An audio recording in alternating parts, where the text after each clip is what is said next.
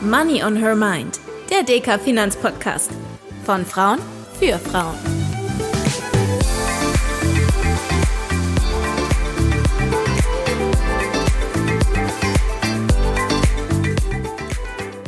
Hallo und herzlich willkommen zu einer neuen Folge von Money on Her Mind, dem DK Finanzpodcast von Frauen für Frauen und natürlich auch alle anderen, die mehr rund um Finanz- und Karrierethemen wissen möchten.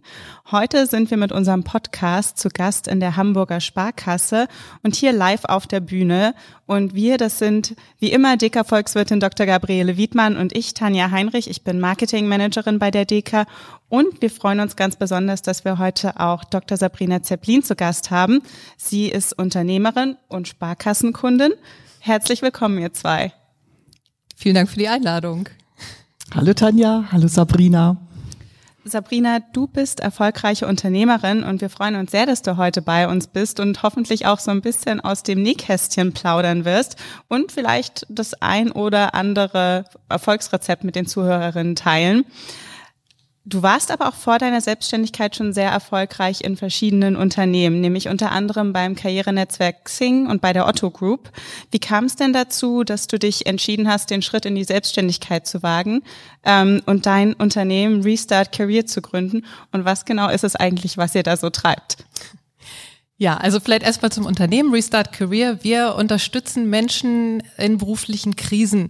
Also das heißt nach einer ähm, unfreiwilligen Kündigung oder einem unfreiwilligen Jobverlust ähm, oder auch wenn der Job einfach überhaupt nicht mehr passt und man das Gefühl hat, in der Sackgasse zu sein. Ähm, und wir helfen durch diesen, durch diese berufliche Umbruchphase und wollen Menschen ermutigen und helfen, das wirklich zu einer persönlichen Chance zu machen. Ähm, und das machen wir digital in Kombination mit persönlichem Coaching. Ähm, genau, und wie kam es dazu? Ähm, also die fachliche Idee ist tatsächlich entstanden in meiner Zeit bei Xing, weil wir uns natürlich da auch viel mit Karriereorientierung beschäftigt haben und damit, wie eigentlich Karriere verlau äh, Karrieren verlaufen ähm, und warum Menschen Jobs wechseln. Aber tatsächlich kam die Idee zum Gründen schon viel, viel früher. Ähm, ich bin 2001 mit dem Studium fertig geworden ähm, und das war ja so die Zeit der äh, neuen, wie hieß es, neue neue Markt neuer war das Markt, ja genau. genau, neue Medien und ähm, ich wollte immer gründen, aber irgendwie habe ich es immer geschafft, alles tot zu rechnen und habe dann doch irgendwie nicht davon, daran geglaubt, dass man davon leben kann. Ähm, und tatsächlich hat es bis jetzt gedauert, bis ich das Gefühl hatte, ich äh, habe jetzt ein finanzielles Polster und kann mich das trauen. Ähm, aber tatsächlich waren es auch noch andere Faktoren. Ähm, also tatsächlich ähm, nach der langen Zeit in Konzernen und in Führungsrollen hatte ich irgendwie einfach genug davon, hatte das Gefühl, selbst wenn ich als Geschäftsführerin unterwegs bin, bin ich immer noch irgendwie nicht mein eigener Herr oder meine eigene Frau. Also ich bin immer irgendwie eingebunden. Ich habe immer noch jemanden drüber und sei es dann am Ende irgendwie ein Shareholder, der mir sagt, was ich tun und nicht tun soll. Und ich wollte tatsächlich mir einfach mal beweisen, dass ich das ganz alleine kann ähm, und wollte diese Unabhängigkeit haben ähm, und tatsächlich einfach ganz alleine entscheiden.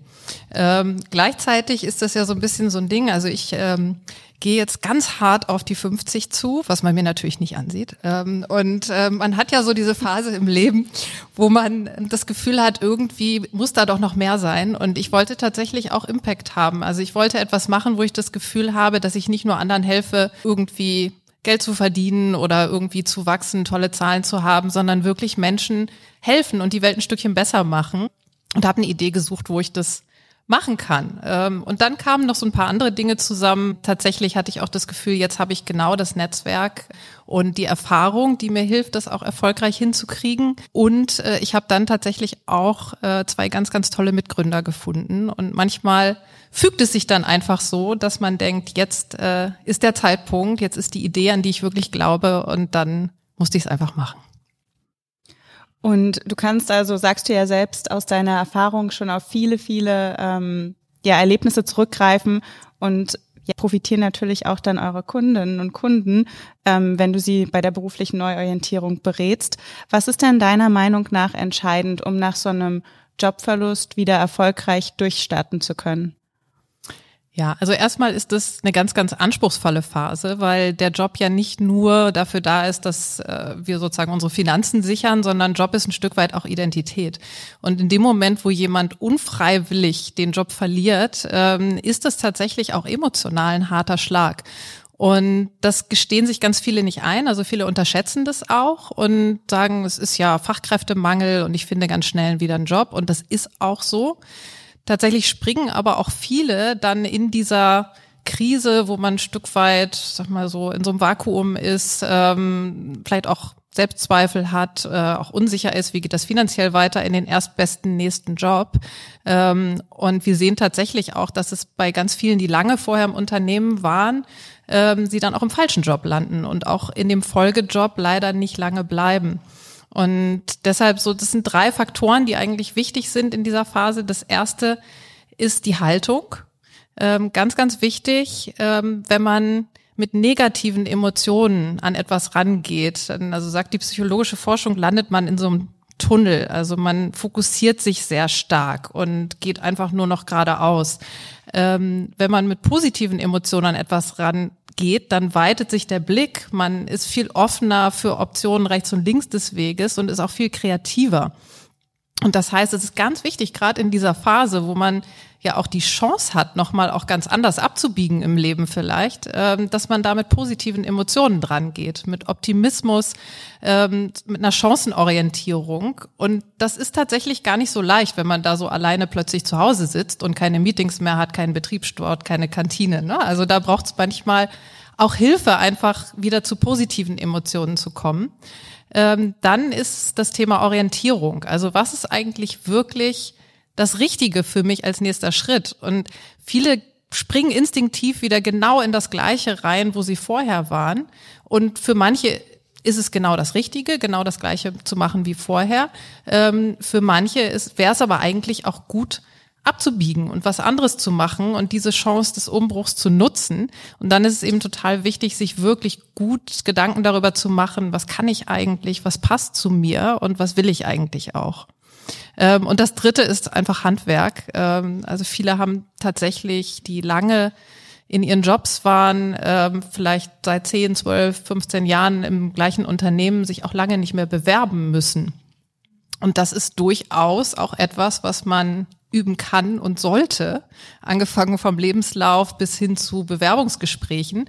Selbst wenn man als Führungskraft ähm, selber viel Interviews geführt hat mit Bewerbern, dann heißt das nicht, dass man in der Lage ist, sich selber wirklich richtig gut darzustellen zu verkaufen und sein eigenes Gehalt zu verhandeln. Ähm, das heißt also, da lohnt sich auch durchaus in so einer Phase, sich Hilfe zu holen. Und das seid ihr dann, die bei solchen genau diesen Themen helfen können. Ja, genau. Und wie ist denn das, so eine Veränderung? Die will ich ja vielleicht nicht unbedingt, weil ich meinen Job verloren habe, sondern auch wenn ich vielleicht im Leben schon viel erreicht habe oder auch ähm, wenn ich noch ganz am Anfang meiner Karriere stehe. Was würdest du denn den Leuten raten?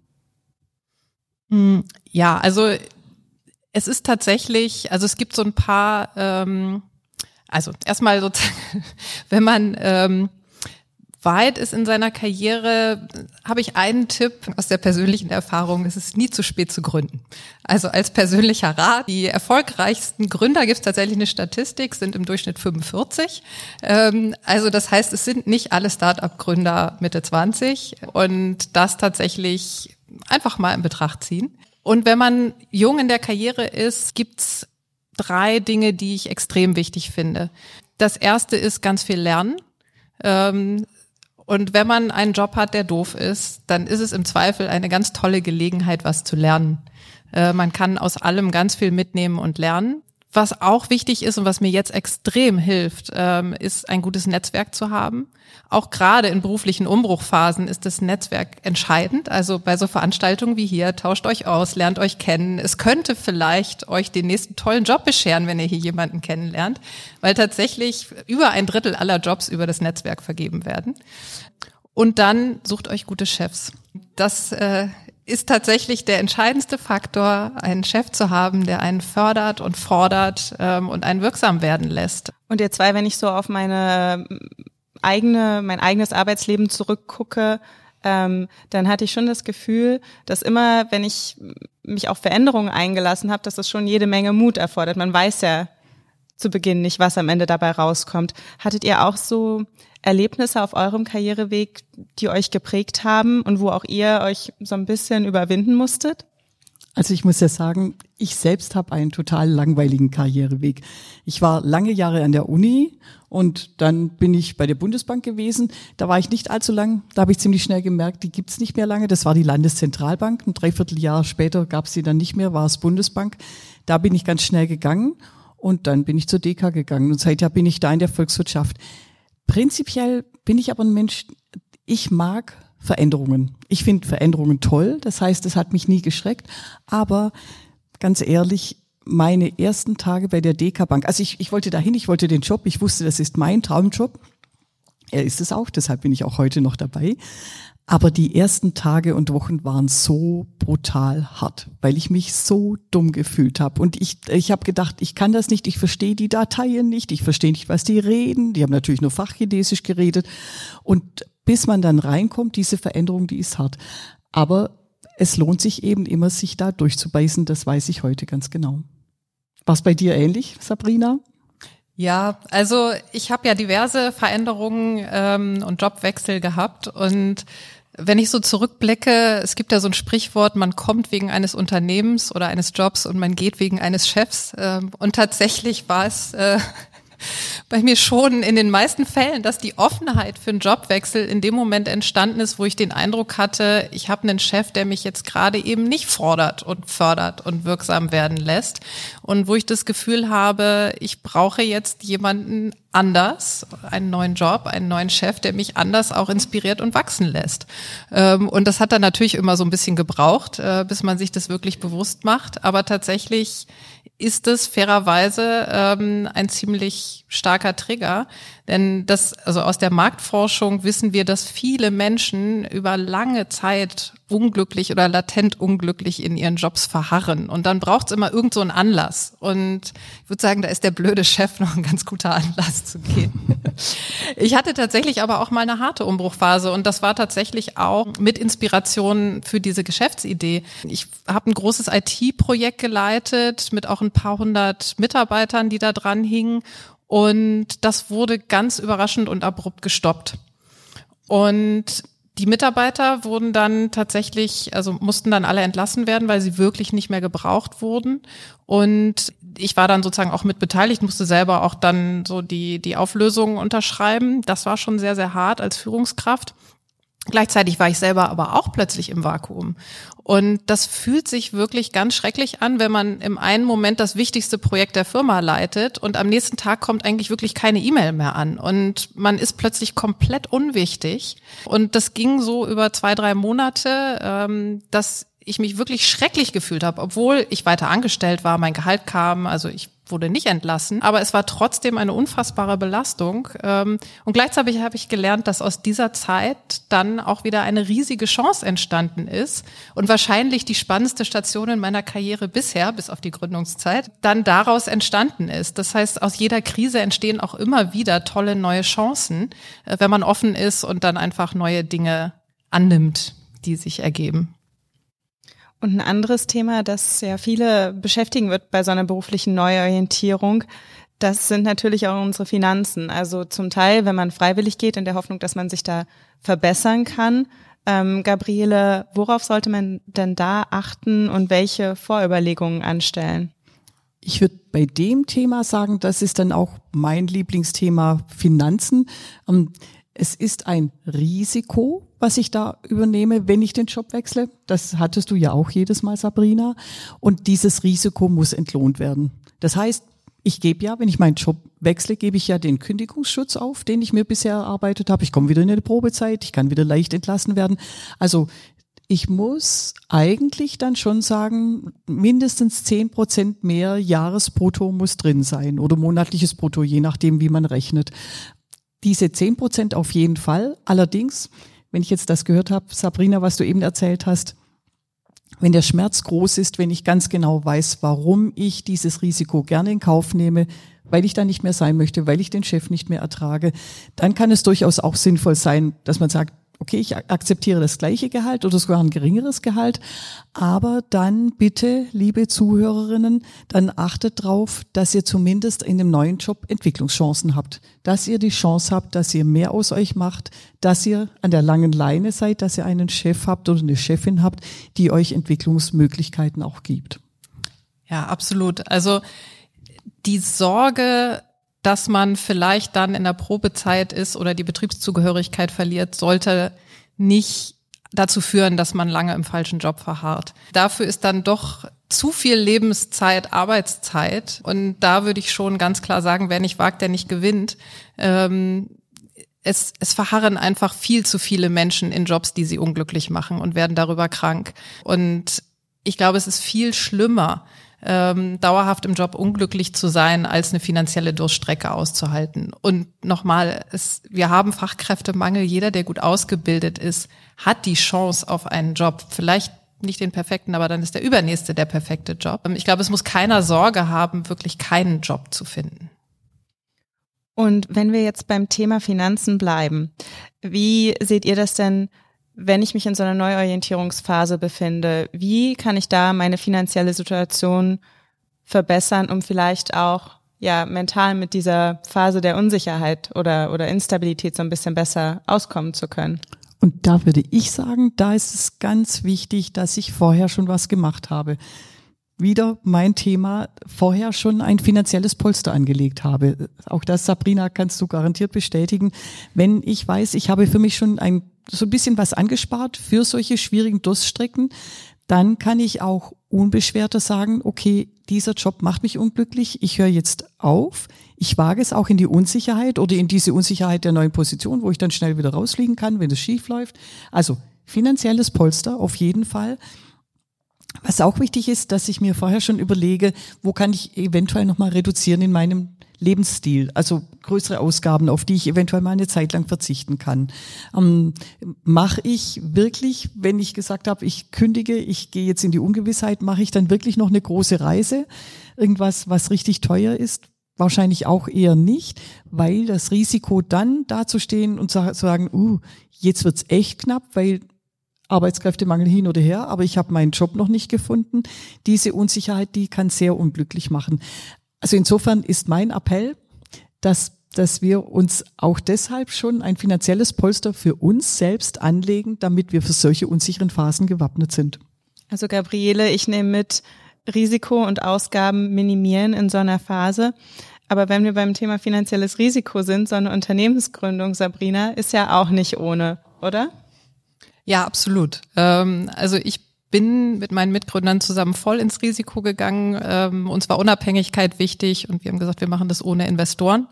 Das heißt, ähm, ja, wir machen das komplett mit eigenem Geld. Das heißt, äh, unseren Ersparnissen und persönlichen Krediten. Ähm, und das ist Risiko. Aber auf der anderen Seite, die Frage ist ja, was ist der Worst Case?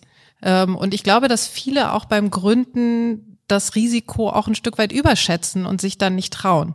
Weil letztendlich, wenn es nicht funktionieren sollte, können wir jederzeit wieder uns anstellen lassen ähm, oder auch als Freiberufler arbeiten, ist auch immer eine Option und letztendlich wieder regelmäßiges Einkommen beziehen, dann ist das Geld, was wir reingesteckt haben, natürlich weg. So, und dann ist eben die Frage, was für Geld hat man reingesteckt? Wenn es die Ersparnisse sind, dann sind die Ersparnisse weg. Das ist natürlich dann extrem ärgerlich, aber dafür war es eine wahnsinnig tolle Erfahrung. Und man hat es versucht. So, wenn man Kredit aufgenommen hat, ist natürlich dann schon wieder was anderes. So, dann muss man sich überlegen, ähm, bin ich in der Lage, mit dem, was ich potenziell verdienen könnte, wenn ich wieder anfange zu arbeiten, dann hinterher so eine Kreditrate privat zu finanzieren. Ähm, das muss schon gegeben sein, weil sonst steht man natürlich irgendwann vor einem Berg Schulden ähm, und weiß nicht mehr wohin, wenn es dann doch nicht funktioniert. Und dann macht man sich eben davon ja komplett abhängig. Also so das Thema Unabhängigkeit, auch jederzeit entscheiden zu können, hm, hat jetzt doch nicht funktioniert, ich ziehe den Stecker, ist eben auch was Wichtiges, dass man sich nicht dann wieder abhängig macht von Schulden, die man potenziell hätte, mit denen man dann nicht klarkommt und dann macht man weiter und weiter und weiter und es wird schlimmer und schlimmer. Ähm, deshalb schon immer das Risiko im Auge behalten, und irgendwann ist dann natürlich auch die Frage, macht es dann doch Sinn, auch das Risiko zu teilen und einen Investor reinzunehmen und dann einen Business Angel ähm, oder eben auch Venture Capital tatsächlich reinzunehmen, um das Startup dann wachsen zu lassen, ähm, weil bestimmte Investitionen kann man natürlich einfach selber nicht mehr deckeln. Aber ich glaube tatsächlich, ein Stück weit sind wir da manchmal vielleicht gerade auch als Frauen zu wenig bereit, auch kontrollierte Risiken einzugehen. Ähm, und die, ja, auch da, wer nicht wagt, der nicht gewinnt. Und das eine ist ja dann, ähm, ein Unternehmen zu gründen, die Selbstständigkeit zu wagen. Das andere ist aber auch von Anfang an ein paar Dinge zu bedenken, nämlich beispielsweise, wenn ich mich selbstständig mache, von Anfang an sagen, ich schließe eine Versicherung ab, die mich dann auch absichert gegen dieses Risiko, schwer krank zu werden beispielsweise. Das zweite, ich habe einige Freundinnen und Freunde, die sind, die haben sich selbstständig gemacht und nicht alle von denen haben das beherzigt, mit, gerade wenn ich mich selbstständig mache, ich habe keine, im Normalfall keine gesetzliche Rentenversicherung. Das heißt, ich muss von Anfang an schauen, dass ich was für meine Altersvorsorge mache. Dieses regelmäßig äh, auch Geld beiseite legen, vielleicht nicht in der allerersten Durststrecke, das gebe ich zu, Sabrina, weil da vielleicht echt gar kein Geld übrig ist, aber möglichst schnell dann schauen, regelmäßig Geld beiseite zu schaffen, dass ich auch für mich selbst nochmal dieses Notfallpolster habe, wenn mal doch noch irgendwas schief geht. Und das möchte ich auch nochmal appellieren. Vielleicht, also je nachdem, was man als Selbstständigkeit macht, hilft auch, wenn man sich parallel in der Anfangsphase noch irgendwie so einen kleinen Job zulegt und wenn das dann nur ein Minijob ist oder wenn man merkt zwischendurch, es geht nicht mehr, auch das geht ja, darf man nie vergessen. Wenn du sagst Risikofreude, auch das kann man noch mal ein bisschen relativieren. Ich kann auch nebenher arbeiten, ohne meinen Traum der Selbstständigkeit ganz aufzugeben.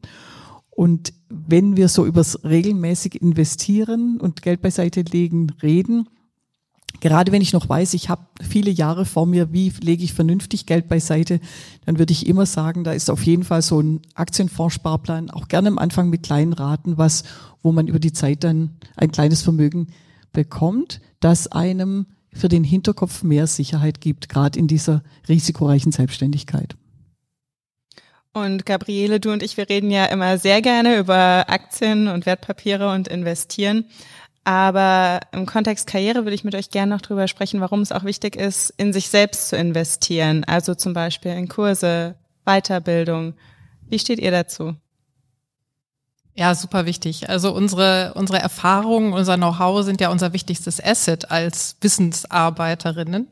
Ähm, und leider ist es in Deutschland ja so, dass wir gar nicht wirklich bereit sind, selber in unser Wissen, unser Know-how zu investieren oder in Weiterbildung zu investieren. Also wir lernen von klein auf, dass der Staat äh, erstmal die Ausbildung übernimmt, ähm, dann übernimmt der Arbeitgeber die Ausbildung. Also was ja toll ist. Ne? Also im besten Fall finanziert uns der Arbeitgeber ja einiges an Schulungen ähm, und Weiterbildung. Ähm, aber das führt dazu, dass in so Umbruchphasen, ähm, wo wir eigentlich investieren sollten, ähm, wir dann manchmal lieber unser Geld zusammenhalten, ähm, was sehr schade ist. Ähm, gleichzeitig, also ich glaube, was hilft dagegen, ähm, einerseits wirklich das auch wie eine Investmententscheidung zu betrachten und zu sagen, wenn ich jetzt an dieser Stelle in die Weiterbildung investiere ähm, oder in ein Coaching investiere, ähm, was kann mir das bringen? Ähm, das kann mir bringen, dass ich vielleicht, wenn ich jetzt tatsächlich gekündigt wurde, ein, zwei, drei, vier Monate schneller einen Job finde. Ähm, das kann man sehr gut rechnen. Es kann mir bringen, dass ich mehr Gehalt verdiene, ähm, weil ich einen besseren Job finde oder weil ich mein Gehalt besser verhandle. Ähm, so, oder es kann mir auch bringen, dass ich glücklicher bin im Job. Das ist natürlich schwer zu beziffern, das ist eigentlich unbezahlbar. Ähm, so und gleichzeitig bezahlt aber bezahlen Arbeitgeber viel mehr, als wir manchmal denken. Ähm, also tatsächlich gerade auch in diesen Situationen ähm, wird das New Placement häufig vom Arbeitgeber übernommen, aber nur wenn man danach fragt. Also es lohnt sich auch immer mal wieder, den Arbeitgeber nach äh, äh, Weiterbildungsmaßnahmen zu fragen, weil manchmal ähm, ja äh, wird es nicht von sich aus angeboten. Und da habe ich den Eindruck, dass da wir Frauen typischerweise auch nicht diejenigen sind, die wir mal zu unseren Führungskräften hingehen und sagen, ich will jetzt mal wieder was machen, was, was, was mich weiterbringt. Also erstens dieser Punkt. Zweitens aber auch, ich habe ein paar Freundinnen, die es versucht haben, die gesagt haben, also zu ihren Führungskräften, ich würde gerne da was weitermachen, würde mich weiterbilden. Führungskräfte, nee, machen wir nicht. Manche Arbeitgeber machen es, manche nicht. Und die dann auf eigene Kosten diese Fortbildungen gemacht haben, was ich echt cool fand. Und vielleicht eins noch ergänzt zu dem, was du gesagt hast, Sabrina. Es gibt uns mehr Selbstbewusstsein, wenn wir nochmal was Neues gemacht haben, was Ergänzendes gemacht haben. Ist nicht nur mehr Gelassenheit, mehr Selbstbewusstsein. Was wir vielleicht aber auch unterschätzen, ist, was wir alles im Job selbst lernen und dass wir uns das, mir geht es immer wieder um, um diese eigene Stärke von uns Frauen, dass wir uns das uns nochmal bewusst machen, was wir alles lernen tagtäglich, was wir alles an Fertigkeit, äh, Fertigkeiten haben, die zum Teil gar nicht selbstverständlich sind, also was wir alles gemacht haben. Und ich möchte uns auch alle wieder ermutigen, wenn irgendwas Neues kommt bei der Arbeit oder auch vielleicht sogar privat. Es gibt neue Arten der Kommunikation. Es gibt neue Computerprogramme. Es gibt neue Maschinen. Vielleicht sind Handwerkerinnen unter uns, ähm, Menschen, die mit den Händen arbeiten, wo es irgendwelche neuen Sachen gibt. Erstens, schaut, dass ihr die selbst auch mal versucht zu lernen und nicht nur denken, naja, das ist wieder so was Neumodisches, brauche ich nicht oder schon wieder was Neues, warum muss ich das jetzt schon wieder lernen, sondern die Freude daran, damit zu gewinnen manchmal sogar, das habe ich auch schon erlebt, den eigenen Chefinnen oder Chefs sagen, da gibt's was Neues, wollen wir das nicht mal ausprobieren und kann uns das nicht auch als Unternehmen stärker machen? Denn wir sind ja am Ende auch als Mitarbeiterinnen diejenigen, die zum Erfolg von unseren Unternehmen beitragen und wir können ja damit sogar steuern, dass unsere Unternehmen so erfolgreich sind, dass sie uns nicht entlassen müssen, dass wir also erst gar nicht zu dir kommen müssen, Sabrina. Was natürlich also schade ist, aber du findest auch sonst noch genug Leute. Sabrina, als nächstes habe ich eine etwas persönlichere Frage für dich. Ähm, du hast neben deiner Arbeit noch eine weitere Leidenschaft, nämlich das Imkern. Was würdest du denn sagen? Ist das für dich mehr als nur ein Hobby? Mm, ja, schon. Also ähm, das ist einfach ein ganz, ganz toller Ausgleich zu dem sonst ja eher so ein Stück weit digitalen, virtuellen Arbeiten am Schreibtisch. Ähm, das erdet mich ein Stück weit. Es hat tatsächlich auch ähm, ja, sowas ganz Meditatives, wenn ich an den Bienen bin. Äh, also es ist tatsächlich entspannt, ähm, aber es hat auch was ganz Handfestes. Ähm, also ich achte viel mehr auf die Natur tatsächlich, seitdem ich imkere. Was blüht gerade, was, was steht wo. Ähm, ich ernähre mich viel gesünder. Ähm, und ähm, ich verkaufe den Honig tatsächlich manchmal in der Fleischerei um die Ecke und das ist sowas, äh, ja, so ein bisschen back to the basics, wenn ich da mit so einer Palette Honig hinkomme und dann bekomme ich ein richtiges Steak dafür. Und Moderne Tauschwirtschaft, würde ich sagen. Absolut. Und wie bist du aufs Imkern gekommen? Ähm, mein Urgroßvater hatte tatsächlich eine, ähm, hatte ganz viele Bienen und ich habe da im Garten ganz oft gespielt und da waren noch die alten Bienenkästen und ich fand das immer faszinierend und äh, ja, und jetzt habe ich dann irgendwann äh, vor ein paar Jahren angefangen. Ich habe erst eine Imkerin begleitet und gelernt, äh, tatsächlich zehn Wochen lang eine Wochenendausbildung gemacht und dann aus ganz vielen Fehlern gelernt. Und du hast keine Angst vor dem Risiko, dass da auch mal was passieren könnte, wie dass die dich stechen und die stechen mich ständig. Wow. Okay. Gibt es denn deiner Meinung nach auch etwas, das wir Menschen vielleicht noch von den Bienen lernen könnten? Ja, also ich finde Bienen unfassbar faszinierend. Sie sind ja auch noch gar nicht zu Ende erforscht. Also es gibt viele Dinge, wo man noch gar nicht weiß, wie die Bienen das eigentlich machen. Und das sind ja so kleine Wesen, die so Großes schaffen. Und das schaffen die, weil auch jede Biene ihre Rolle hat und weil die unfassbar gut zusammenarbeiten. Ähm, und das ist was, wo ich finde, dass wir Menschen uns da manchmal ein Scheibchen abschneiden können, ähm, so gut auch als Kollektiv zusammenzuwirken und nicht immer nur so im Einzelnen zu wirken. Genau, das im beruflichen, sowohl als auch im privaten. Gabriele, du hast aber auch ein zeitintensives Hobby, oder? Ich bin Finanzvorständin bei einem Sportverein noch nicht allzu lange, seit vier Jahren. Und da, ähm, da kann ich dieses Wort dann nur noch mal verwenden, was du eben verwendet hast, Sabrina, nämlich die Erdung. Das ist so ein Breitensportverein mit ganz vielen Sparten, alles Mögliche, Tischtennis, Leichtathletik, Cheerleading. Und als Finanzvorständin kriege ich da auch viel mit, weil ich mache ja die Beitragseinzüge. Ich verhandle dann mit den Leuten, wenn es mal nicht klappt mit dem Beitragseinzug. Und das ist auch was, also wir in unserer Bankenblase, wir kriegen ja viel nicht mit und bei uns verdient man im Durchschnitt einigermaßen gut. Aber ich merke da dann wieder, wie viele Menschen es gibt, die so knapp am Existenzminimum leben, dass manchmal diese 15 Euro im Monat Abbuchung am Monatsanfang schon gar nicht funktionieren.